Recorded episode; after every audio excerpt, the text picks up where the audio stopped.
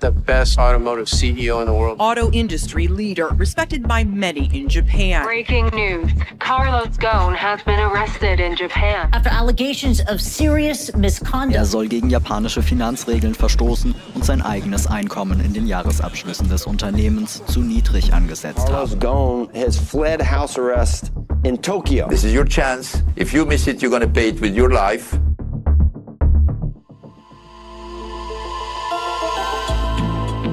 Macht und Millionen.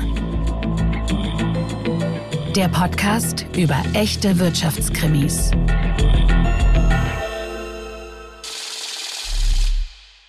Hallo und willkommen zu einer neuen Folge von Macht und Millionen. Ich bin Solveig Gode, ich bin leitende Redakteurin Macht und Millionen bei Business Insider und sitze hier zusammen mit meinem Podcastpartner Kajan Özgens, dem Chefredakteur von Business Insider. Und Kajan, heute geht es ja um einen Fall, der hat uns beiden, glaube ich, wahnsinnig viel Spaß gemacht, oder? Ja, das war schon toll in der Vorbereitung und ich dachte wirklich bei diesem Fall, das ist so klasse, dass wir jetzt diese internationale Staffel haben, weil so spektakulär, da können die deutschen Fälle wirklich nicht mithalten. Das ist wirklich heute ein Fall, der seinesgleichen sucht. Und ich muss sagen, bevor wir jetzt verraten, worum es geht, ich möchte gleich mal eine Parallele zielen. Und zwar hat der mich total erinnert an den Ikarus-Mythos aus der griechischen Mythologie. Oh. Da geht es ja darum, dass Ikarus zu nah an die Sonne fliegt und sich verbrennt und seine Flügel schmelzen und dann er ganz tief abstürzt und stirbt. Wir können schon mal vorwegnehmen, in diesem Fall stirbt niemand, aber es geht doch um einen rasanten Aufstieg und einen ganz spektakulären Fall. Oh, das ist jetzt aber ein toller Vergleich mit Icarus. Da hast du ja ganz tief in die Bildungskiste für unsere Hörerinnen und Hörer gegriffen. Jetzt lösen wir mal auf, worum es denn geht. Vielleicht könnt ihr diesen Vergleich nachvollziehen. Es geht um Carlos Ghosn. 2018 war Carlos Ghosn einer der mächtigsten Automobilmanager der ganzen Welt. Als Chef der Renault Nissan Mitsubishi Allianz beaufsichtigte der Manager bis 2018 weltweit Fahrzeugverkäufe mit einem Umsatz von über 243 Milliarden US-Dollar. Und dabei hat er sich mit seinem Führungsstil echt Spitznamen eingehandelt wie Le Cost Killer oder The Icebreaker, weil er diese kriselnden Automobilunternehmen wieder zum Laufen gebracht hat. Aber seit November 2018 ist dieser ehemalige Automobil-Tycoon ein international gesuchter Flüchtling. Monatelang wartete er in Japan auf seinen Prozess wegen Finanzbetrug und Veruntreuung. Doch dann gelang ihm auf ganz spektakuläre Weise die Flucht. So, und ich nehme euch jetzt mal mit in diese spektakuläre Fluchtszene. Es ist der 29. Dezember 2019, kurz vor Mitternacht am Kansai-Flughafen in Osaka, Japan. Ein amerikanischer Ex-Elitesoldat und sein Sohn nähern sich der Sicherheitskontrolle. Sie haben eine große schwarze Kiste dabei. Die Flughafensicherheit fragt, was sich darin befindet. Und der Soldat antwortet, Musikinstrumente. Nach einem langen, angespannten Moment winkt der Sicherheitsdienst die beiden zu ihrem Gate durch. Die Amerikaner haben Glück. Die Kiste ist zu groß, um sie durch den Scanner zu schicken. Hätten die Sicherheitskräfte sie jedoch einfach geöffnet, hätten sie etwas viel Interessanteres als einfach Musikinstrumente in ihr gefunden. Den flüchtigen Ex-CEO der mächtigen Autobauerallianz Nissan Renault, Carlos Ghosn. Er hatte sich dort versteckt, auf der Flucht vor den japanischen Behörden. In dieser Folge wollen wir uns jetzt auf die Spurensuche begeben, wie ein einst so international angesehener CEO so tief abstürzen konnte, dass er keine andere Wahl mehr sah, als so spektakulär zu fliehen. Und wie wir das so oft machen, müssen wir natürlich dazu zurück in der Vergangenheit gehen auf dieser Spurensuche. Also begeben wir uns mal zurück. Ja, wie geht es los mit Carlos Ghosn? Die Kindheit, die ganze Laufbahn von ihm, die ist schon sehr, sehr ungewöhnlich. Also der Großvater von Carlos Ghosn, der kommt aus dem Libanon und der flüchtet vor ganz, ganz langer Zeit nach Brasilien. Und dort wird Carlos Ghosn 1954 geboren, verbringt dort aber nur sechs Jahre. Carlos verträgt nämlich das Klima nicht und wird davon krank. Deswegen geht er zurück mit seiner Mutter in den Libanon, wo er dann aufwächst. Dort geht er allerdings auf eine französische Schule in Beirut und lernt dort auch viele verschiedene Sprachen. Also er kann jetzt mittlerweile schon Portugiesisch, weil er in Brasilien aufgewachsen ist. Er kann Arabisch aus dem Libanon und eben auch Französisch. Und dann lernt er auch noch Englisch. Also vier Sprachen auf jeden Fall schon. Und mit 17 Jahren kommt er dann nach Paris an das katholische Collège Stanislas. Ja, das ist schon so von Anfang an so ein bisschen so ein Kosmopolit. Das, was er ja dann auch später als Manager vollführt. Aber auch so ein Stück heimatlos. Das hat man dann auch später immer wieder in den Analysen gesehen. Der wusste nie so richtig, wo er hingehört. Und er ist ja in dieses französische Internat gegangen nach Frankreich. Er ist dann auch an die Uni gegangen, an eine sehr gute Universität, hat dort Ingenieurwissenschaften und Wirtschaft studiert. Aber er gehörte nie so richtig zu dieser Pariser Elite, über die wir heute auch ein Stück sprechen wollen, weil in Frankreich ist es ja alles ein bisschen elitärer, gerade bei diesen Führungspositionen. Und er war immer so ein bisschen so ein Außenseiter. Also er studiert dort und steigt dann mit 24 in seinen ersten Job an, und zwar bei Michelin. Das ist ja der weltgrößte Reifenhersteller. Die machen übrigens noch was anderes Tolles. Ne? Die machen ja auch diese Gastronomieführer. Das gehört ja auch dazu. Das finde ich auch immer total spannend. Da, kann man ja, da gibt es ja diese Michelin-Sterne, das kennt ihr vielleicht. Aber das ist so eine, ein Familienunternehmen und natürlich ist deren Kerngeschäft sind die Reifen, aber die haben dann halt auch diese Genussabteilung quasi dort eröffnet. Das hat er ja später auch geleitet, diesen Bereich auch noch mit. Da hat er sich ja auch immer ein bisschen von fern gehalten, ne? Von, diesen, von dieser französischen Elite, wollte es irgendwie auch immer alleine schaffen. Und äh, das schafft er dann tatsächlich auch bei Michelin, da sehr weit aufzusteigen. Und zwar ab 1979 leitet er dann die Fertigung bei Michelin. Ab 1981 wird er schon Chef eines Werkes in Le Puy und übernimmt dann sogar ab 85 eine der Tochterfirmen in Brasilien. Da hat er ja auch die Connection. Und er gilt als sehr ehrgeizig, als erfolgsbesessen, als arbeitswütig, aber auch sehr analytisch. Er kann sehr gut mit den Zahlen und kann genau sehen, okay, wo sind jetzt zum Beispiel bei der Produktion die Schwachstellen? Wie kann man dort Kosten sparen? Ne? Deswegen dieser Begriff des Kostenkillers. Er hat ja damals auch schon bei Michelin hat er auch schon die ersten Fabriken dann geschlossen gegen großen Protest und er ist vor allen Dingen angstfrei. Ne? Während andere ja so ein bisschen dann immer denken, oh, sie müssen dann den Gewerkschaften gefallen, weil natürlich in Frankreich ist der Einfluss der Gewerkschaften noch viel größer als hier bei uns in Deutschland. Aber er ist da wirklich angstfrei und geht knallhart, einige sagen sogar sehr brutal vor. Also das ist auch dieser Arbeitsethos, der ihn da auch ganz stark prägt. Er gilt auch als wenig empathisch und hätte damit dann eigentlich ja auch Chancen auf den CEO-Posten gehabt. Also der galt da wirklich als einer der größten Talente in diesem Konzern. Aber dieser Posten blieb ihm dann ja leider verwehrt. Weil er halt Carlos Ghosn und nicht Carlos Michelin heißt. Also das ist ja dieses Französische. Ne? Das ist ein Familienunternehmen gewesen und da hat der Vater, der fand das natürlich toll, wie der Carlos Ghosn dieses Unternehmen immer größer gemacht hat und immer immer profitabler, aber sein Sohn sollte das übernehmen. Das ist halt die Tradition. Deswegen war es klar, dass Carlos Ghosn raus ist. Und äh, dann hat er sich natürlich nach einem neuen Job umgeguckt. Wir sind jetzt im Jahre 1996 und dann kam ja das Angebot zu Renault zu gehen. Renault, das ist ein ehemaliger Staatskonzern, ist auch ein bisschen vergleichbar wie in Deutschland VW.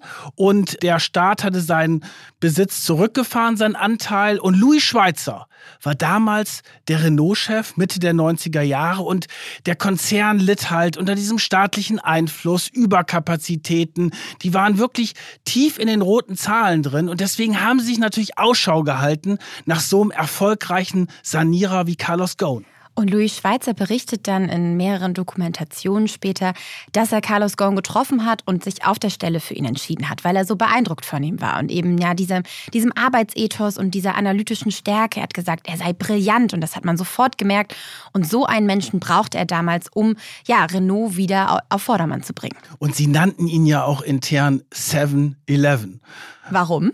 Weil er von morgens sieben bis abends um elf gearbeitet hat. Das ist, und er ist dann halt nicht zu diesen ganzen Festivitäten gegangen, in die Oper und auf irgendwelche Konzerte oder zu Partys, wo die Pariser Elite sich dann getroffen hat, sondern der hat wirklich rund um die Uhr gearbeitet. Man kann wirklich sagen, Carlos Ghosn hat sich seinen Aufstieg jetzt nicht durch Connections oder so äh, erarbeitet. Er hat wirklich richtig was geleistet und konnte was vorweisen. Aber, und das ist vielen schon am Anfang aufgefallen, der hatte nie so richtig Freunde im Unternehmen um sich herum. Der war immer so sehr so ein Alleinherrscher. Ein einsamer Wolf. Ja, so ein einsamer Wolf. Und der war auch nicht so besonders empathisch. Jemand hat mal gesagt, er hat Carlos Ghosn eigentlich kaum lachen gesehen das passt ja dann auch so ein bisschen zu dem, was er da bei Renault auch umgesetzt hat. Ne? Also er hat da wirklich einen ganz harten Sparkurs erstmal angesetzt und einen Sanierungskurs.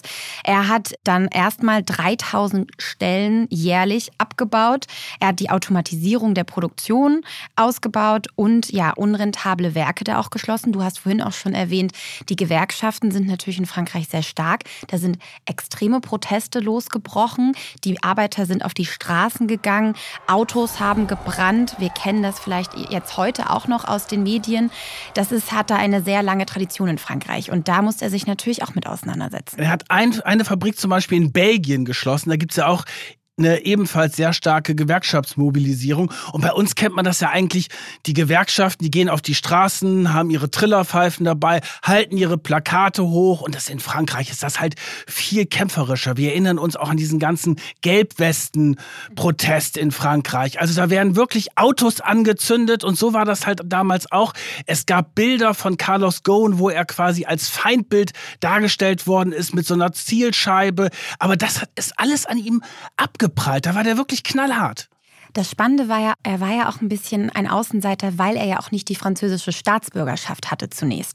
Da hat dann ja Louis Schweitzer gesagt, ich glaube, du musst jetzt mal dir den französischen Pass geben lassen und dich um die französische Staatsbürgerschaft bemühen, damit du hier auch bei Renault auch akzeptiert wirst. Und das hat er dann auch gemacht. Und er schafft es dann bei Renault auch wieder den Turnaround hinzubekommen. So ähnlich wie bei Michelin. Das war auch eine, so eine vergleichbare Situation. Ich kann mich auch damals daran erinnern, da habe ich erstmals angefangen, über VW zu berichten. Das war auch so Ende der 90er, Anfang des neuen Jahrtausends. Da gab es halt diese Überkapazitäten. Und da hat man sich auch sehr stark an den Asiaten orientiert, weil die Produktion da einfach schlanker war. Und er hat es halt geschafft, mit diesen Standortschließungen und auch den besseren Produktionsbedingungen, schlankere Produktion, die Kosten wahnsinnig zu senken und gleichzeitig eine neue Modelloffensive hinzubekommen. Und so gelang es ihm wirklich, Renault wieder in die schwarzen Zahlen zu führen. Es war dann aber die Situation Ende der 90er Jahre so, dass Renault in Europa wieder so ein Stück zu alter Stärke zurückgefunden hat. Aber durch die Globalisierung war klar, sie brauchten einen internationalen Partner. Und da sind sie dann fündig geworden in Japan. 1999 übernimmt Renault für 4,9 Milliarden Euro 36,8 Prozent an dem ja, später zweitgrößten japanischen Hersteller Nissan. Nissan ist ja jetzt nicht so eine Marke in Deutschland, die so viele Leute kennen. Ich habe aber ein besonderes Verhältnis zu Nissan. Aha, warum? Weil mein erstes Auto war ein Nissan Sherry. Aha. Der ist dann irgendwann in, in, den 80er Jahren oder Anfang der 90er Jahre eingestellt worden. Aber ich war so stolz, als ich mit 19 meinen Führerschein mit selbst erarbeitetem Geld finanziert habe und dann diesen Nissan Sherry, ein türkisblauer Nissan Sherry, für 2000 Mark gekauft habe. Und er ist dann auch gefahren und hatte natürlich schon so ein paar Macken. Ich ihn, bin ihn auch nicht so lange gefahren, aber irgendwie bei der Vorbereitung der Folge dachte ich, bei Nissan, da klickte doch was, Nissan Sherry. Witzig. Ja, er muss mir nachher noch mal ein Foto zeigen, wenn du noch eins hast. so, und jedenfalls, das ist 1999, während Kajan seinen, seinen türkisblauen Sherry fährt, wird Carlos Ghosn CEO von Nissan, weil Louis Schweizer sagt nämlich, okay, du bist der Richtige für diesen Job. Bei Renault war er ja quasi nur die Nummer zwei. Für Nissan wirst du jetzt die Nummer eins. Du schaffst das, bei Nissan den Turnaround zu schaffen, weil Nissan war nämlich auch total in den roten Zahlen die waren nicht nur in den roten Zahlen, die standen echt kurz vor in der Insolvenz. Also Milliarden Schulden. 20 Milliarden. Wahnsinn. Also das ist ja auch so eine Auto-Ikone, Nissan. Auch so ein bisschen vergleichbar mit VW, Renault. Das sind alles so der Stolz der Autoländer, Japan, Frankreich. Frankreich und Deutschland. Auch sehr staatsnah, ne? Absolut staatsnah. Und das war wirklich eine dramatische Situation, in der Nissan stand. Und sie sind im Endeffekt von Renault überhaupt erst einmal gerettet worden durch diesen Einstieg. Dadurch hat natürlich Renault eben auch einen großen Anteil an Nissan gehabt, ne? knapp 40 Prozent. Und ähm, das wird für später auch nochmal wichtig, das können wir uns jetzt schon mal merken. Jedenfalls kommt da Goen jetzt rein und überlegt sich was. Und zwar den großen Nissan Revival Plan. Und äh, er sagt sogar, okay, ich weiß, ich bin jetzt kein Japaner, ich bin eben ein internationaler CEO, aber ich verspreche euch, wenn ich das nicht schaffe, meine großen Pläne hier jetzt umzusetzen, Nissan zurück in die schwarzen Zahlen zu holen, dann gehe ich freiwillig, dann danke ich wieder ab. Und das ist natürlich ein Wahnsinnsversprechen. Also, was will er konkret schaffen? Er will eben die Rückkehr zur Netto-Profitabilität schon ein Jahr später im Geschäftsjahr 2000 schaffen. Er will die Schulden auf weniger als 700 Milliarden Yen bis 2002 reduzieren. Und ja, wir können schon mal vorwegnehmen, das schafft er. Das war natürlich eine ganz besondere Situation, weil Einmal kurz zur japanischen Wirtschaft. Das Land gilt ja schon als eher abgeschottet und in den japanischen Unternehmen hast du es wirklich sehr selten, dass dort Ausländer an der Spitze stehen. Deswegen waren sie bei Nissan jetzt auch nicht alle, dass sie in die Hände geklatscht haben und gesagt haben, endlich kommt ein Franzose, der uns sagt, wie es geht und dann übernimmt er auch noch äh, die Macht hier, sondern da war natürlich ein großes Misstrauen da, vor allen Dingen vor dem Hintergrund, dass Go natürlich vorher auch sehr stark als Sanierer, als Kostenkiller aufgetreten aufgetreten ist. Deswegen natürlich die Angst um die Arbeitsplätze. Und er hat dann natürlich auch sehr viele Jobs gestrichen. 21.000 Jobs wurden gestrichen und es wurde ein absoluter Sparkurs eingeführt. Aber es ging dann relativ schnell voran. Er hat dann auch einige Beteiligungen veräußert und hat unter anderem zum Beispiel auch eine leistungsbezogene Bezahlung eingeführt, die auch die eigenen Manager bei Nissan auch motivieren sollte und was dann auch geklappt hat. Und äh, ja, wir haben eben schon gesagt, vorweggenommen, er schafft es, diesen Nissan Revival Plan umzusetzen und Nissan wirklich ein Jahr später schon wieder in die Profitabilität zurückzuführen. Im Geschäftsjahr 2021 macht er einen Nettogewinn von rund 3 Milliarden Euro umgerechnet und hat bis 2003 alle Schulden abgebaut. Ja, ein Wahnsinnsding und vor allen Dingen, wir haben ja vorhin darüber gesprochen, so besonders empathisch ist er vorher nie aufgetreten, aber jetzt hat er sich natürlich schon was überlegt, weil er musste ja auch so ein bisschen wenigstens ein bisschen die Herzen der Japaner gewinnen, die ja sehr misstrauisch bei ihm waren. Er hat dann Japanisch natürlich sehr schnell gelernt, ist dann auch in die Fabriken gefahren, ist auf die Leute zugegangen, hat ihnen äh, den Sanierungskurs erklärt. Ein ganz großes Plus war die Modelloffensive, die er gemacht hat, vor allen Dingen in dem Markt USA. Das war, da haben die, hat Nissan plötzlich große, große Gewinne gemacht, ist zu einer sehr beliebten Marke in den USA aufgestiegen und durch diesen schnellen Turnaround, Schuldenabbau und dass die auch gesehen haben, okay, da sind jetzt zwar 21.000 Stellen abgebaut worden, aber gleichzeitig ist Nissan wieder auf einen vernünftigen Kurs gekommen, war er plötzlich der Hero, der Held. So, und in Japan gibt es ja Mangas. So japanische Comics. So, und da war er plötzlich der Held in diesen Mangas, weil er eignet sich ja auch besonders gut. Ne, wenn wir uns mal das Äußere von ihm anschauen, der hat ja so ganz dichte, schwarze Augenbrauen, ein sehr markantes Gesicht, oder? Ja, und eben auch so, ähm, die Augenbrauen gehen in der Mitte sehr stark zusammen. Eine, ja, äh, große Zornesfalte in der Mitte. Hatte auch schon früher immer eine Brille getragen. Irgendwann mit der Zeit hat er sich dann die Augen lasern lassen, hat man gesagt. Ja, so wie viele Manager, die dann plötzlich ein bisschen eitler werden mit der Zeit. Angeblich soll er auch Plateauschuhe getragen haben später. Ja, er war ja nur 1,67 groß, deswegen wurde er aufgrund seiner französischen Herkunft auch der Napoleon genannt intern. Und innerhalb weniger Jahre ist er zu einem Star geworden. Er ist vom Kaiser in Japan ausgezeichnet worden. Er ist von den Zeitungen in den Himmel gelobt worden.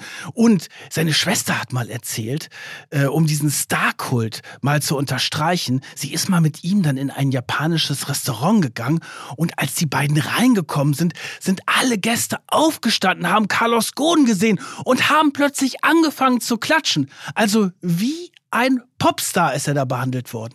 Verrückt, ne? Das kann man sich in Deutschland so gar nicht vorstellen. Ich glaube, das wäre jetzt mit einem Herbert Dies oder so hierzulande nicht passiert. Ich glaube übrigens, das war die Cousine, aber die Schwester hat das später erzählt, dass sie ganz neidisch war, dass sie nicht dabei war. Stimmt, genau. Auf jeden Fall ist es so, dass die erst gar nicht wollten, dass ein Nicht-Japaner an der Spitze steht und plötzlich haben sie gesehen, okay, der bringt uns jetzt richtig voran und Carlos Ghosn ist dann halt wirklich in Japan durchgestartet. Das hat ihm natürlich bei den ja, japanischen Managern und den Mitarbeitern bei Nissan einen Kultstatus eingebracht und natürlich dann auch eine gewisse Folgsamkeit, die für später auch noch wichtig ist. Jedenfalls kommen wir dann ins Jahr 2001 und Renault erhöht seinen Anteil bei Nissan auf 44,4 Prozent, während Nissan auch jeweils 15 Prozent an Renault erwirbt. Allerdings hat Nissan wiederum keine Stimmrechte an Renault, nur Renault bei Nissan. Bei der Allianz ist es halt so, dass die zusammengearbeitet haben, dass die halt diese Überkreuzbeteiligung hatten, wobei Renault halt der deutlich stärkere Partner war. Und das ist halt in dieser weltweiten Autoproduktion halt ein super wichtiger Vorteil. Nur die Größe zählt da. Ne? Es war ja auch die Zeit, wo VW immer größer geworden ist und alle anderen Autohersteller, äh, General Motors und so weiter, weil sie gesagt haben, okay, äh, die können dann halt in diesen ganzen Fabriken produzieren und sie können natürlich muss man auch sagen, die Zulieferer richtig drücken, weil sie natürlich eine viel größere Einkaufsmacht haben. Ja, bessere Verhandlungsmacht, genau.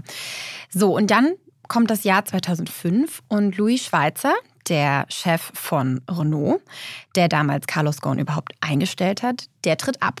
Und er bietet Carlos Ghosn die Nachfolgeposition für Renault an und denkt eigentlich, ja, okay, wenn du jetzt Renault-Chef wirst, musst du ja zurückkommen nach Frankreich, ist ja klar, und dann wirst du langfristig den Nissan-Posten abgeben, oder? Und was sagt Gone dann? Gone sagt erstmal, ja, ja, klar, ich gebe das natürlich ab und ich kümmere mich darum, aber für die Übergangszeit bleibe ich erstmal CEO von beiden Unternehmen. Und Louis Schweitzer sagt später, wenn er gewusst hätte, dass Gone wirklich über viele, viele Jahre diese Doppelrolle ausübt, dann hätte er ihm damals diesen Posten nie gegeben. Aber Gone ist jetzt an der Macht, wird Renault-Chef, steigt dort auf und jetzt beginnt etwas, das hat es so auch in dieser ganzen Automobilwelt noch nie gegeben. Dass jemand, der Chef von Renault und von Nissan ist, von zwei großen Unternehmen, die auch gar nicht fusioniert sind, aber die miteinander arbeiten. Und jetzt ist Carlos Ghosn der absolute Alleinherrscher in diesem großen Reich und er verlagert sein Büro quasi in den Firmenjet. Etwa 100 Tage im Jahr ist er unterwegs, weil er jetzt überall sein muss. Er muss in Japan sein, er muss natürlich in Frankreich viel sein, natürlich in dem wichtigen Markt USA, Lateinamerika. Der fliegt wirklich rund um die Welt und regiert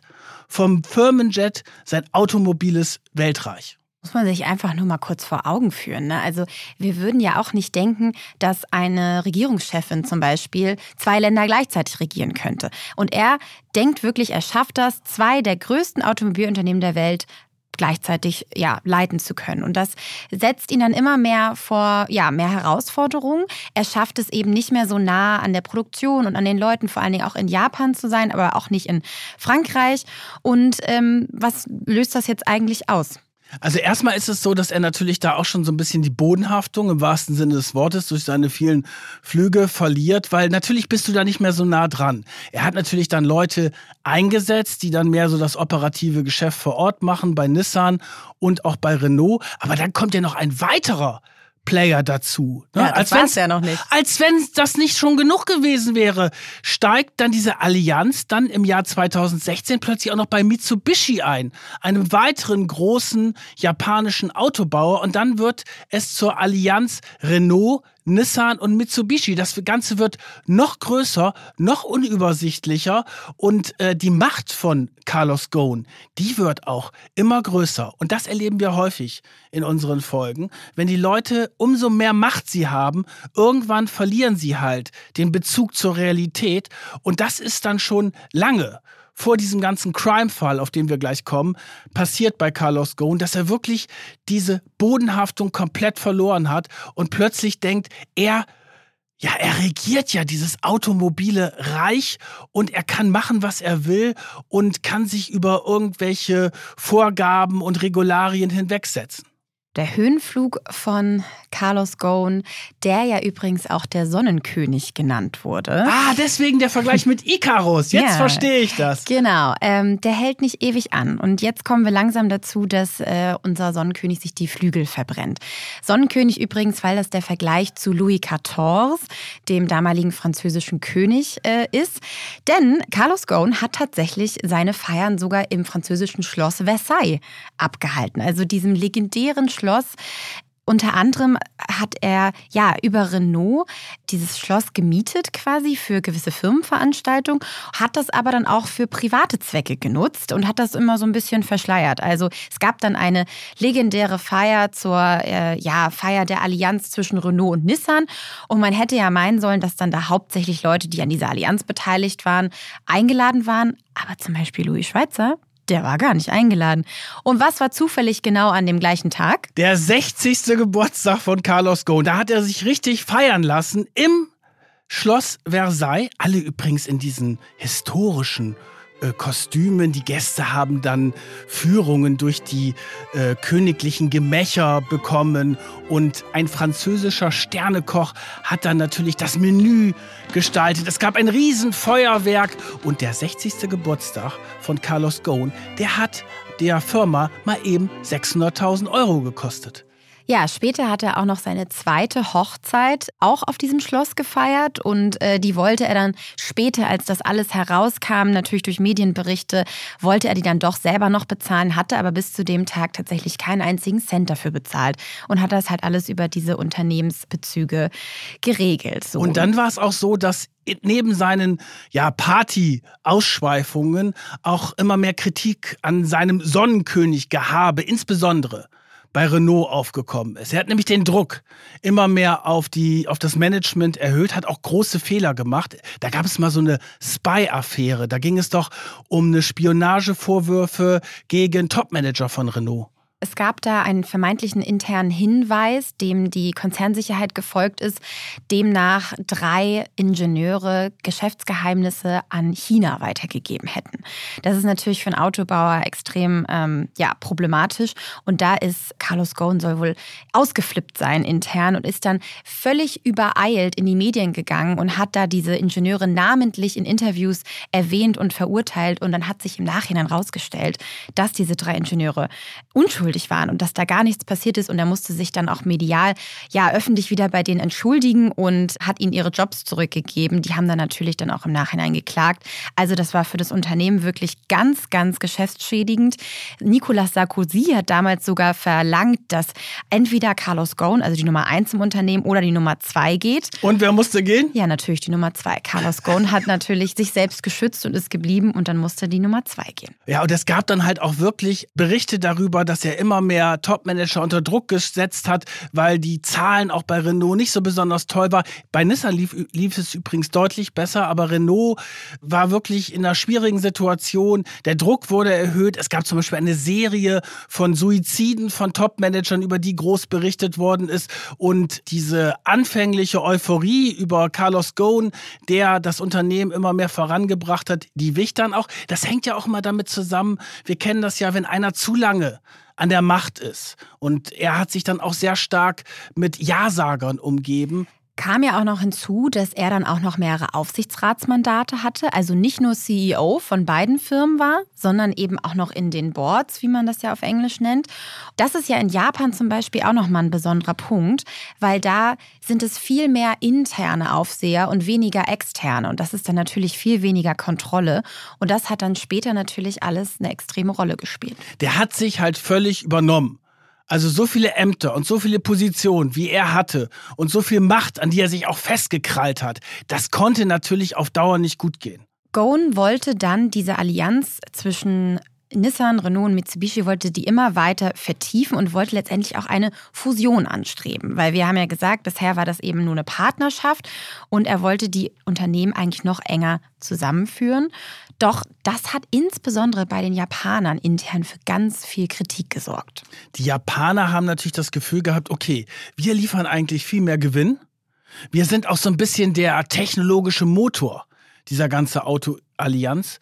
Und wir haben aber keine Stimmrechte an Renault. aber Renault kann bei uns rein regieren.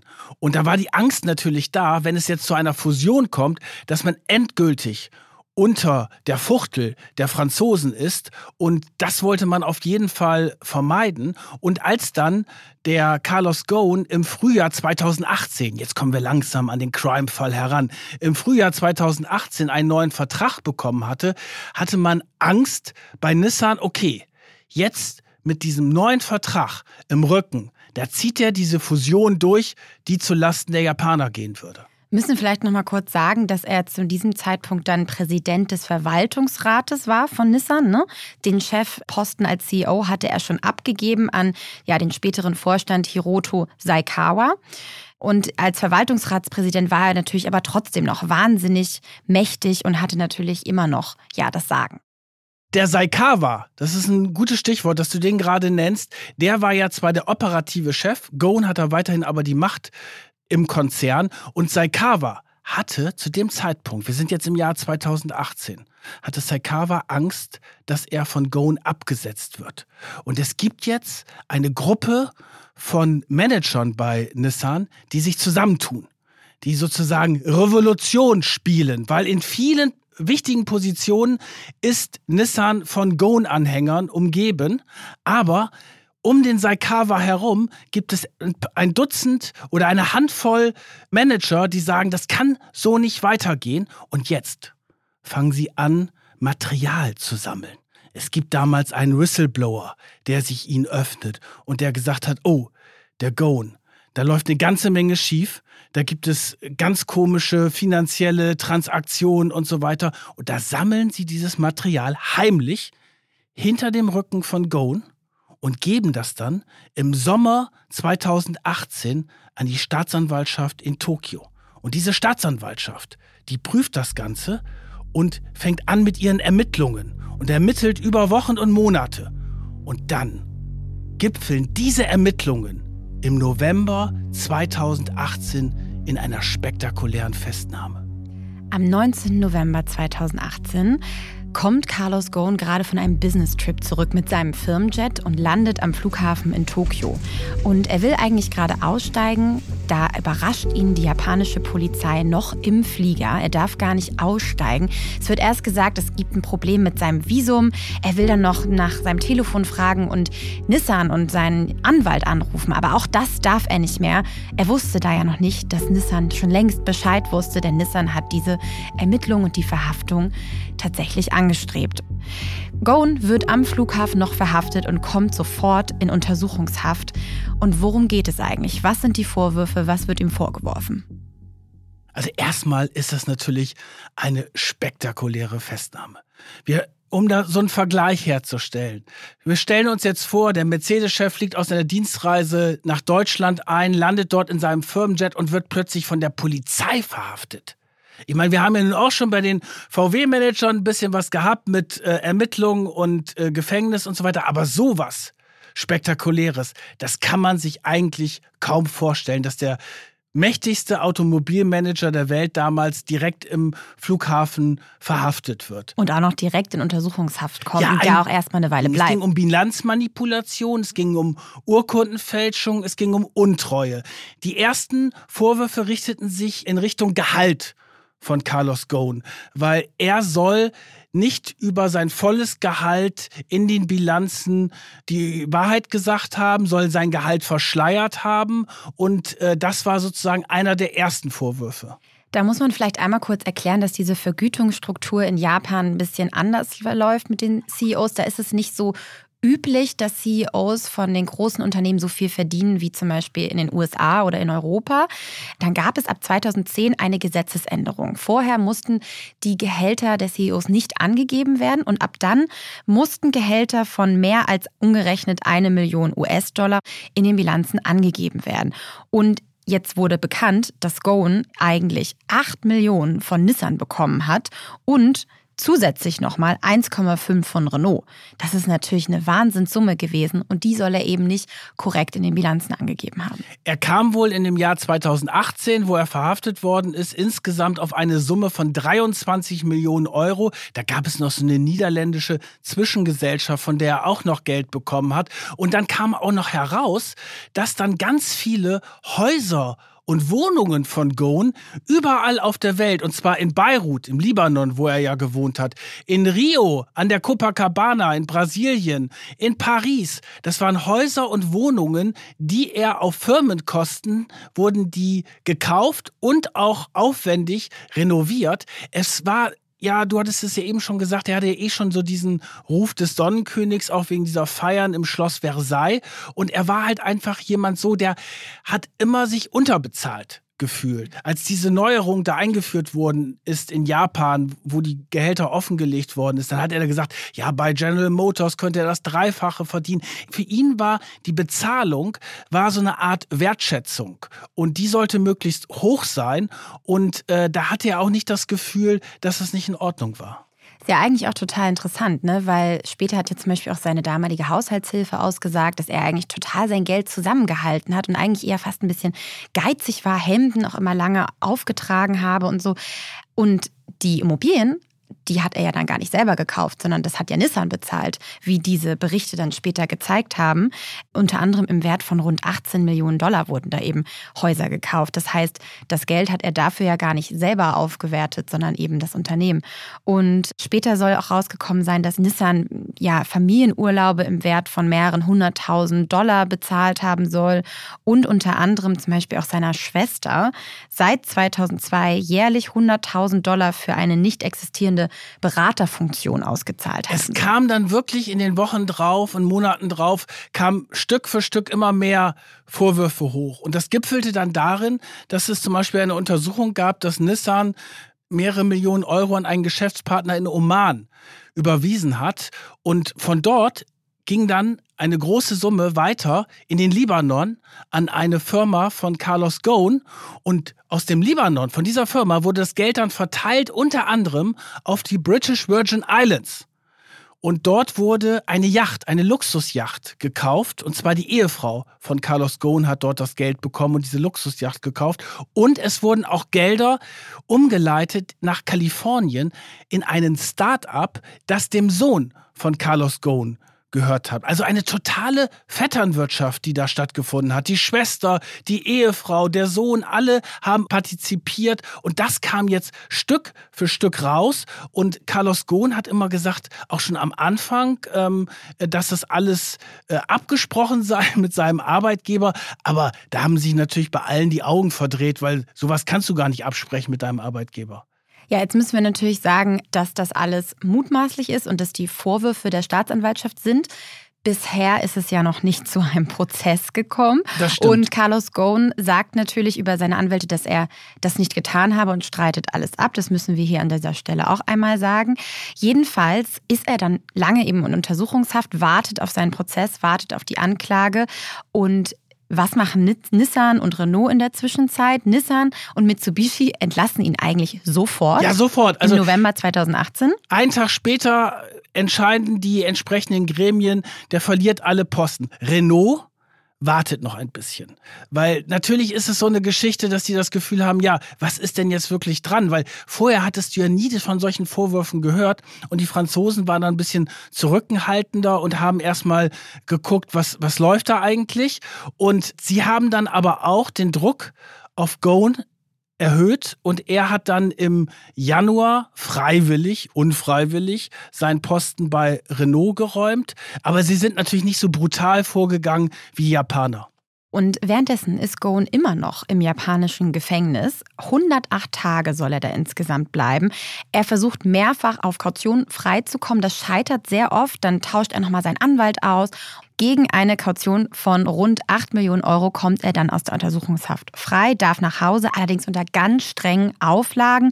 Er hat ein Ausreiseverbot, sein Haus wird videoüberwacht, wann immer er rein und raus geht und er darf sein Handy und den Computer nur ganz eingeschränkt nutzen und eigentlich sollen auch seine Pässe weggeschlossen werden. Also er ist wirklich total abgeschottet. Da muss man, bevor wir gleich nochmal ein bisschen ausführlicher auf das japanische Justizsystem kommen, muss man schon sagen, er ist dann natürlich auch bei seiner, bei der ersten Anhörung ziemlich vorgeführt worden. Das war noch in Untersuchungshaft gab es den ersten Prozess oder seine erste Anhörung vor einem Gericht in Tokio und da ist er in Handschellen und mit einem Strick um die Hüfte vorgeführt worden. Ja, wie eine Leine an einem Hund, ne? Oh, echt krass, wenn man diese Bilder dort gesehen hat. Also nach 108 Tagen kommt er unter diesen strengen Auflagen raus, wird vier Wochen später aber wieder verhaftet, weil da tauchen nämlich plötzlich diese Vorwürfe auf im Zusammenhang mit den Zahlungen an den Geschäftspartner im Oman und der Luxusjacht und dem Sohn mit dem Start-up, von der ich vorhin erzählt habe.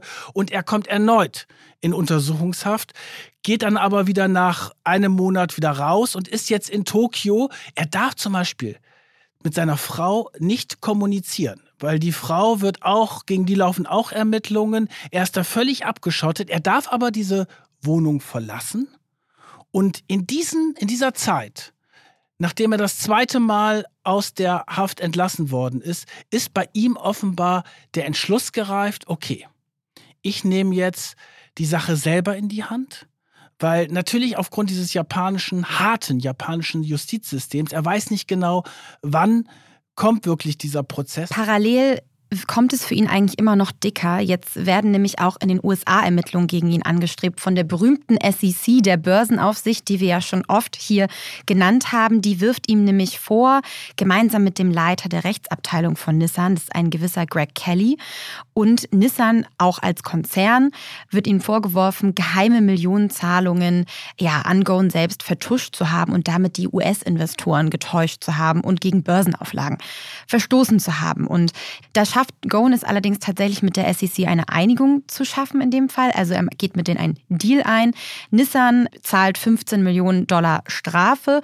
Goen zahlt eine Zivilstrafe in Höhe von einer Million US-Dollar und einigt sich mit ihnen, dass er zehn Jahre lang keine ähm, Position als Geschäftsführer mehr einnehmen wird. Also er schafft es, diesen Vergleich mit der SEC, hatte schon mal eine Sache abgeräumt, aber er merkt, der Prozess in Tokio, der kommt nicht voran. Seine Anwälte sagen ihm immer wieder, das dauert und das dauert. Und er hat natürlich die Befürchtung, das sagt er dann auch später, dass er keinen fairen Prozess bekommt. Und in diesen Wochen reift bei ihm der Entschluss, und das passt natürlich zu diesem Carlos Ghosn, ich nehme mein Schicksal jetzt selber in die Hand und bereite eine Flucht aus Japan vor. Natürlich ein enormes Risiko. Wenn er bei dieser Flucht geschnappt worden wäre, wäre er vermutlich niemals in seinem Leben aus dem japanischen Gefängnis wieder rausgekommen.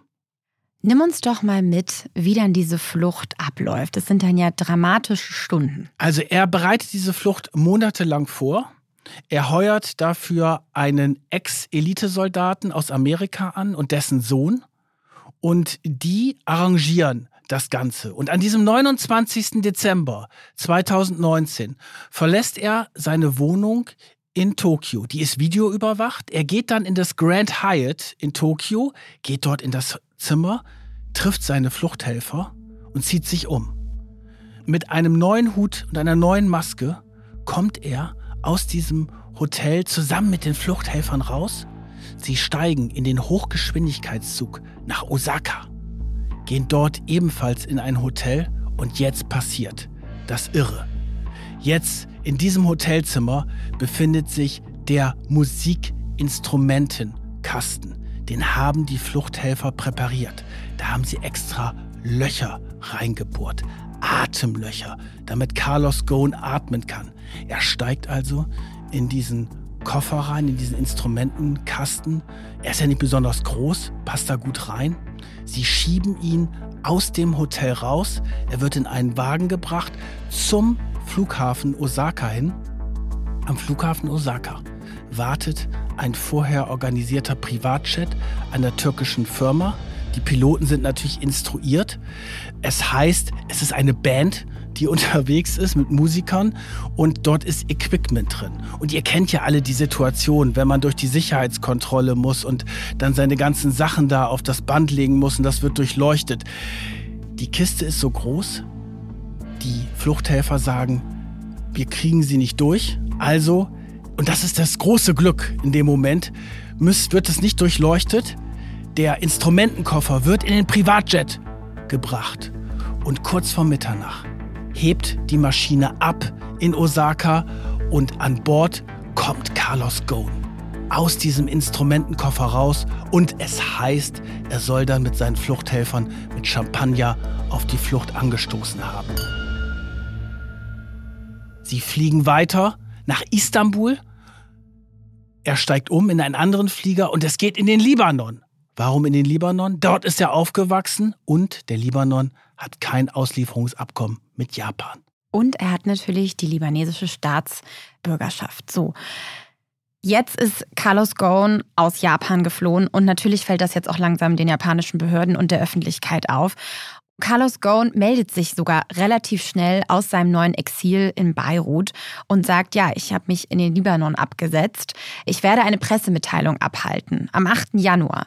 Und die internationalen Medien reisen alle an. Es ist ein Riesengetümmel. Und dann gibt er wie ein ja, Staatsführer quasi seine Pressekonferenz und erklärt, warum er denn geflohen ist. I pleaded my innocence by so while constrained by handcuffs and bound by a leash around my waist, which was used to walk me into the courtroom. I was in the midst of being held indefinitely in solitary confinement after several attempt, failed attempts at bail. I had just spent the Christmas and New Year holiday alone and in confinement and I hadn't spoken to or seen my family for six weeks. My only contact with them were letters shown to me by lawyers through a looking glass. I had spent the previous months being interrogated for up to eight hours a day without any lawyers present, without an understanding of what exactly I was being accused of without access to the evidence that justify this travesty against my human rights and dignity. It will get worse for you if you don't just confess. The prosecutor told me repeatedly. Es ist total turbulent. Es sind zweieinhalb Stunden. Er wechselt dann auch immer vom Portugiesische ins Arabische, Englische, Französische. Und es natürlich ganz viele Leute da, die Fotoapparate, die Kameras klicken. Und er gestikuliert wild und er sagt auf diesen Tag hat er 400 Tage ungefähr gewartet, also seit seiner Festnahme, weil er das erste Mal richtig ausführlich loslegen kann. Und er legt wirklich los gegen das japanische äh, Justizsystem. Und das ist seine Hauptrichtung. Also zu den Vorwürfen sagt er, das sei alles irgendwie abgesprochen mit seinem Arbeitgeber, die teuren Domizile in Beirut, Rio und Paris und auch die Zahlungen, das sei alles einvernehmlich gelaufen. Auf diese Zahlungen für seine Frau und seinen Sohn, da geht er dann auch nicht so genau ein. Nein, seine Taktik ist, ich greife die Japaner dort an, wo sie am anfälligsten sind, nämlich bei ihrem Justizsystem, was nämlich international auch sehr umstritten ist. Genau, die haben nämlich eine ja, Verurteilungsrate von 99 Prozent. Ja. Und es das heißt, dass die japanische Staatsanwaltschaft eigentlich auch nur Fälle zur Anklage bringt, von denen sie sich ganz sicher sind, dass sie die eben auch verurteilt kriegen. Und er teilt da auf dieser Pressekonferenz wirklich aus und erklärt, dass er da teilweise acht Stunden am Stück verhört worden sei. Und das muss man natürlich auch sagen, das ist in Europa deutlich anders.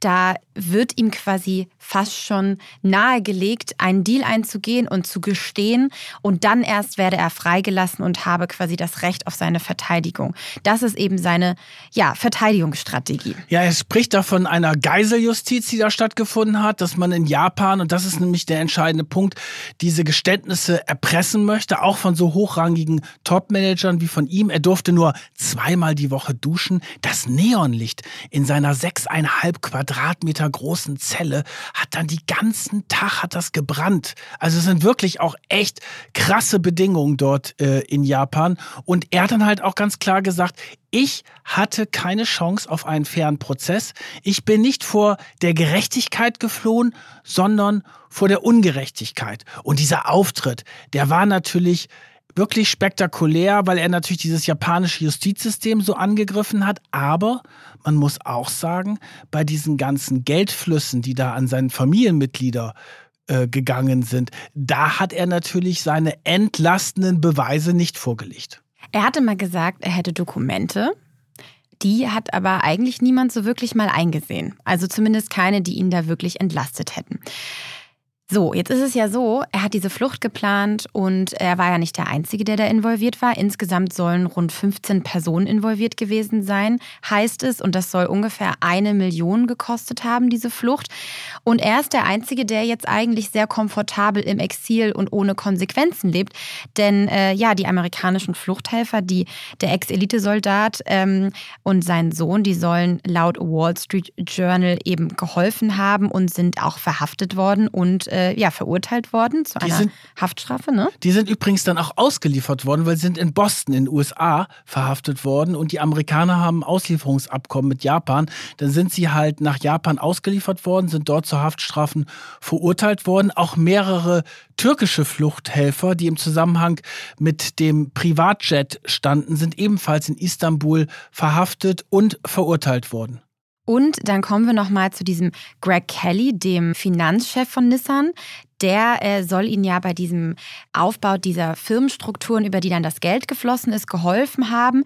Und der wurde dann eben auch drei Jahre lang in Japan inhaftiert, bevor ihm überhaupt mal dann der Prozess gemacht wurde und hat dann am Ende nur eine sechs Monate Bewährungsstrafe bekommen. Also da kann man ja auch mal sehen, wie lange man dann teilweise im Gefängnis schon sitzt, bevor der Prozess überhaupt losgeht. Der Carlos Ghosn hat gesagt, entweder stirbt man in Japan oder man kommt früher raus. Das ist natürlich ein harter Satz und das war natürlich auch seine Strategie dabei, die Japaner da wirklich sehr hart ranzunehmen. Und die Stimmung in Japan war auch sehr gegen ihn. Er hat keine Unterstützung von seinen Franzosen bekommen, weil Renault in der gleichen Zeit natürlich auch Schiss hatte, dass diese ganze Allianz plötzlich auseinanderfliegt. Und deswegen haben sie ihn ja auch relativ schnell abgesetzt und sind sehr stark auf Distanz zu ihm gegangen. Sie sind halt nicht so brutal wie die Japaner vorgegangen, aber für Renault war das, wäre das natürlich eine Katastrophe gewesen, wenn diese Allianz mit Nissan und Mitsubishi auseinanderfliegt und äh, deswegen hatte er dort keine Schützenhilfe aus Paris bekommen. Später im Jahr 2022 hat dann ja auch die französische Justiz einen Haftbefehl gegen ihn erlassen. Der ist ja auch immer noch da.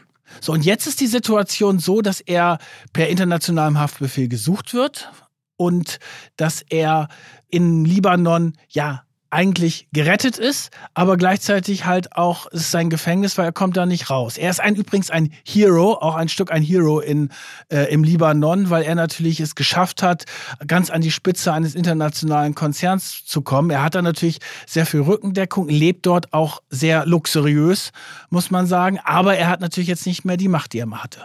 Es heißt ja sogar, dass er seiner, nach seiner Flucht, direkt als er dort angekommen ist, auch angeblich von dem Regierungschef begrüßt worden sein soll. Haben wir jetzt keine Beweise dafür, aber das habe ich in Berichten gelesen. Er lebt da jetzt also relativ äh, ja, luxuriös und gibt auch mehrere Interviews. Wir haben euch schon ein, zwei Momente vorgespielt. Ich frage mich jetzt auch, okay, wie sieht es jetzt nach seinem Weggang mit der Autoallianz von Renault und Mitsubishi und Nissan aus? Also Nissan, die ihn ja weghaben wollten, weil sie Angst hatten, dass er zu mächtig wird und dass die Franzosen Überhand gewinnen, muss man jetzt im Nachhinein sagen, sind die großen Gewinner. Weil vorher hatten sie keine Stimmrechte bei Renault. Jetzt ist diese Allianz neu geschmiedet worden. Beide haben aneinander 15 Prozent Anteile. Beide haben auch die Stimmrechte. Das heißt, jetzt findet eine Allianz auf Augenhöhe statt. Und da kann man natürlich jetzt ganz böse sagen, dieser Putsch, den die einzelnen Nissan-Manager damals durchgezogen haben, indem sie halt diese Ermittlungen bei der Staatsanwaltschaft Tokio vorangebracht haben, der hat sich für den Autohersteller Nissan bezahlt gemacht, weil sie natürlich jetzt in einer deutlich besseren Position sind und den Mann, der ja auch wenig Widerspruch geduldet hat, losgeworden sind. Dann gibt es doch jetzt auch einen neuen Chef bei Renault, ne, der Luca Di Meo. Wie führt der jetzt das Unternehmen? Ja, der kommt von VW, der hat eine lange automobile Karriere hinter sich und der hat erstmal äh, einen Konzern vorgefunden, der natürlich maximal verunsichert war. Ist ja immer so, wenn einer sehr lange an der Macht war, wie Carlos Ghosn, dann hat er halt nicht unbedingt äh, die, die beste Firma hinterlassen und die waren auch sehr stark in der Verlustzone wieder drin. Er hat natürlich jetzt die E-Mobilität vorangebracht und Renault ist jetzt wieder in, in den schwarzen Zahlen zurück nach langer, langer Durststrecke. Also das Erbe von Carlos Ghosn ist da nicht so toll, wie er es selber dargestellt hat. Er hat dann ja, Carlos Ghosn hat dann ja gesagt, ja, die Börsen, der Börsenwert von den beiden Unternehmen ist erstmal runtergerauscht. Das liegt natürlich auch daran, weil er sich um vieles auch nicht mehr gekümmert hat, auch bei der Strategie. Also das ist ja oftmals das Problem bei diesen Sonnen Königen, dass es dann halt zu weit weg ist. Und ähm, die Allianz jetzt mit Renault, Nissan, Mitsubishi, die wird wieder neu belebt. Und klar, die kämpfen natürlich wie alle anderen großen Autobauer jetzt mit der Transformation zum E-Auto hin. Aber sie sind jetzt wieder in einem deutlich besseren Fahrwasser als noch vor zwei, drei Jahren. Ghosn stellt sich ja weiterhin als Opfer dar. Er gibt ja nicht auf, für seine vermeintliche Unschuld zu kämpfen.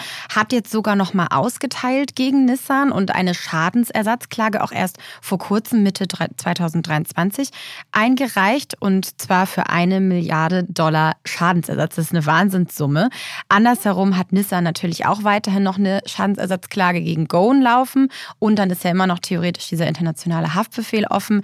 Also es bleibt weiterhin spannend.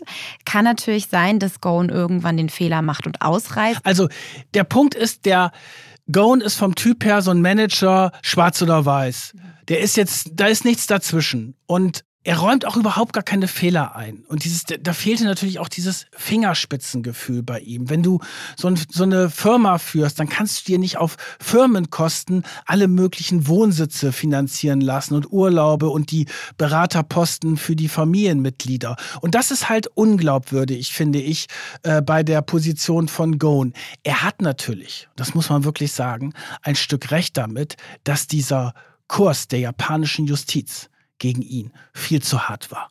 Weil er hat nun wirklich niemanden irgendwie umgebracht oder schwer verletzt oder so. Er hat gegen Gesetze verstoßen. Es gab tatsächlich dann auch eine Arbeitsgruppe der United Nations, also der Vereinten Nationen, die hat dann seiner Darstellung dieser ja nicht humanen Gefängnisbedingungen auch zugestimmt und hat gesagt, das war wirklich ähm, viel zu hart, wie die da mit ihnen umgegangen sind. Und es sei eben eine Verletzung der äh, Genfer Konvention gewesen. Und ähm, darauf hat er sich dann natürlich berufen. Das kam ihm dann natürlich auch sehr recht. Aber das muss man dazu eben auch nochmal sagen. Er ist dann natürlich in diesen Machtkampf hineingeraten. Und äh, die Japaner wollten halt diese Macht an die Franzosen nicht abgeben.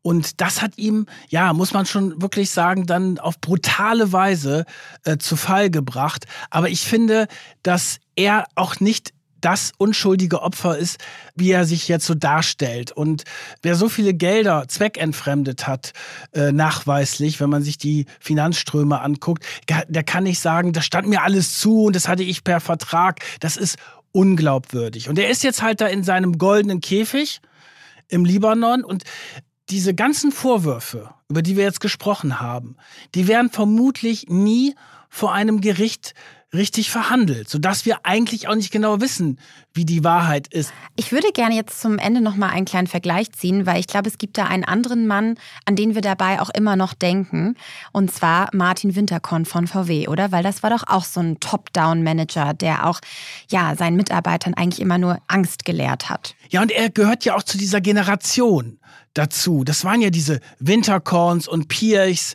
die VW äh, groß gemacht haben, so ähnlich wie Carlos Ghosn das bei Renault und Nissan gemacht haben, aber gleichzeitig natürlich so diese Macht auf sich konzentriert haben. Und dann ist Winterkorn natürlich kurz vor Ghosn durch den Dieselskandal brutal abgestürzt. Und ich sehe da schon auch ähm, Ähnlichkeiten von der Art und Weise, wie da Macht ausgeübt worden ist. Auch so dieses Alpha-Tier-Gehabe. Und Winterkorn übrigens darf auch Deutschland nicht verlassen, weil er per internationalem Haftbefehl von den Amerikanern gesucht wird und dann vor Gericht landen würde. Und beide hatten halt wirklich über Jahrzehnte diese Macht, diese Power, waren im Firmenjet unterwegs, haben dieses automobile Reich jeweils bei VW und Renault und Nissan geführt. Und plötzlich, und das ist für die eigentlich die größte Strafe, sind sie zu Hause zum Nichtstun verpflichtet und ihr Image ist eine Katastrophe.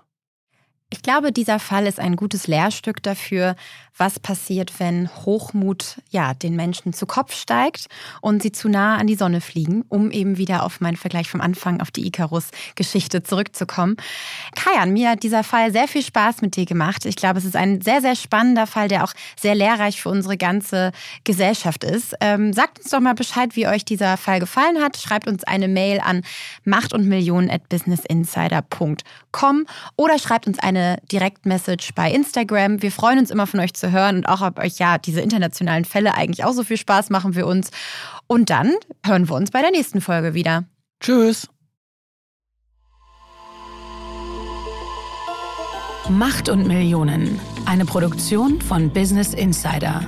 Redaktion Solvay Gode und Kajan Öskens.